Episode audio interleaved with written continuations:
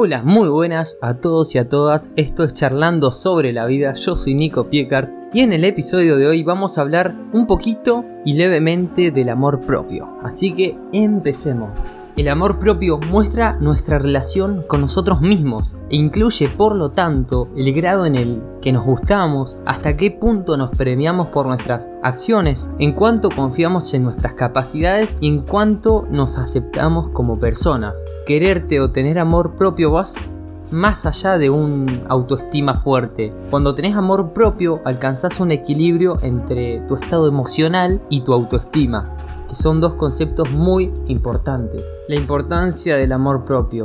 Hay que parar a preguntarnos un momento, ¿somos nuestro amigo o nuestro enemigo? ¿Tratás a tus amigos o a tu pareja, a tu familia de la misma forma en que te tratás a vos?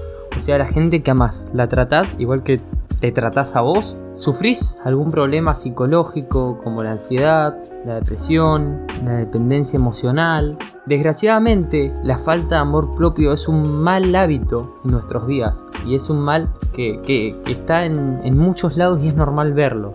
Existen todo tipo de problemas psicológicos en todas las edades y ya cuando este amor propio queda totalmente ausente, es habitual que aparezcan los pensamientos suicidas, incluso hasta la muerte. Esto nos hace ver la gran importancia que tiene querernos, tratarnos con cariño y respeto con el que trataríamos a un buen amigo, más aún si pasamos por un mal momento. Tenemos que ser los primeros en darnos la mano a nosotros mismos ante situaciones difíciles, como si estuviéramos por ayudar a nuestro mejor amigo. Bueno, ahora les voy a hablar de tres formas de autoboicot que tenemos.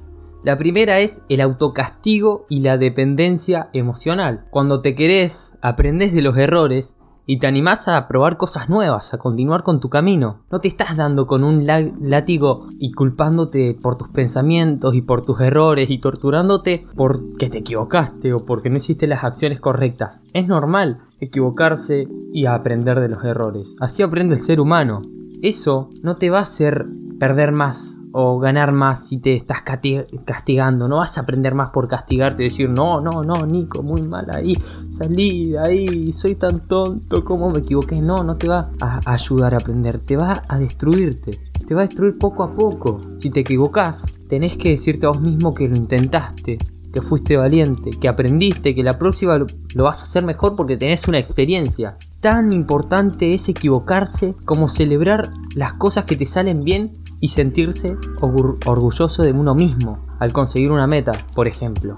Es tan importante equivocarse como ganar, porque aprendemos del error. Caer en el error no nos va a matar, nos va a ayudar si lo tomamos de la forma correcta. La segunda forma de autoboicot es la autocrítica y la queja mal gestionadas. Cuando te amás, cuando te querés, te hablas con un tono amable y a la hora de criticarte lo haces de un modo constructivo y no destructivo. No podemos evitar pasar por situaciones que no nos gusten o por dificultades. Eso siempre va a estar en nuestras vidas. Siempre vamos a tener que vivir cosas que no nos gustan o nos sean difíciles. Pero lo que sí podemos hacer es cambiar la manera en que reaccionamos. Y la palabra reaccionamos es muy importante frente a ella.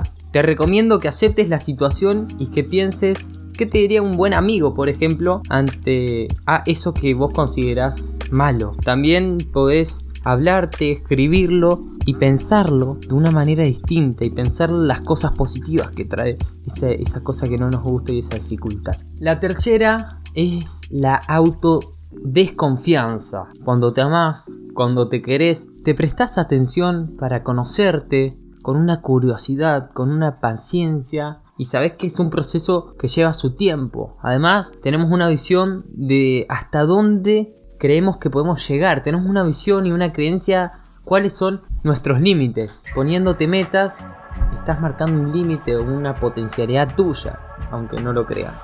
Y hasta, hasta cuando conoces y hasta donde crees que vos podés llegar, en base a eso vas a poner tu meta. Esto no quiere decir que siempre vas a acertar. A mí me ha pasado personalmente que me he puesto metas muy altas para mi nivel de habilidad que tenía en ese momento y no me he desarrollado. Todo se puede aprender y vas, vamos a tener dificultades obviamente. Me equivoqué, aprendí de mi error y reajusté mi objetivo. La vida es un constante prueba y error y nos y nos enriquece eso. Eso nos hace la vida más bien, más linda. Hay que recordar que una frase que decían mi, un entrenador de fútbol que tenía que se llama Walter, que le mando un saludo muy grande si en algún momento escucha esto, que la confianza hace al maestro. Si uno desconfía de uno mismo, es probable que tenga puesta la atención en el error en la consecuencia en vez del progreso. Así que es muy importante esto.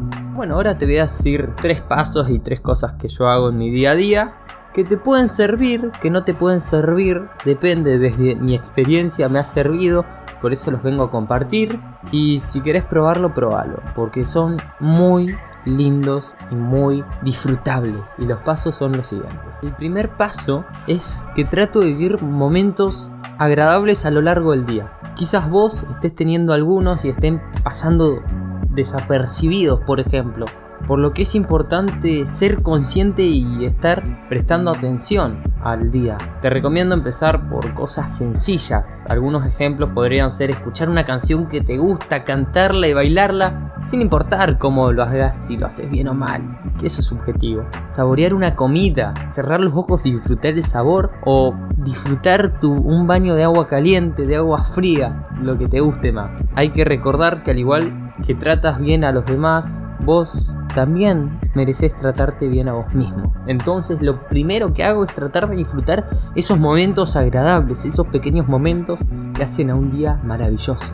El segundo paso es saborear ese momento agradable. Una idea puede ser darle una duración de al menos un minuto y enfocar todos tus sentidos en eso que disfrutas. Por ejemplo, cuando comes, mirarlo, observarlo, olerlo y saborearlo a la comida. O una canción te sentás, cerrás los ojos, escuchás, sentís, te imaginás cómo sería un videoclip tuyo bailándolo, por ejemplo.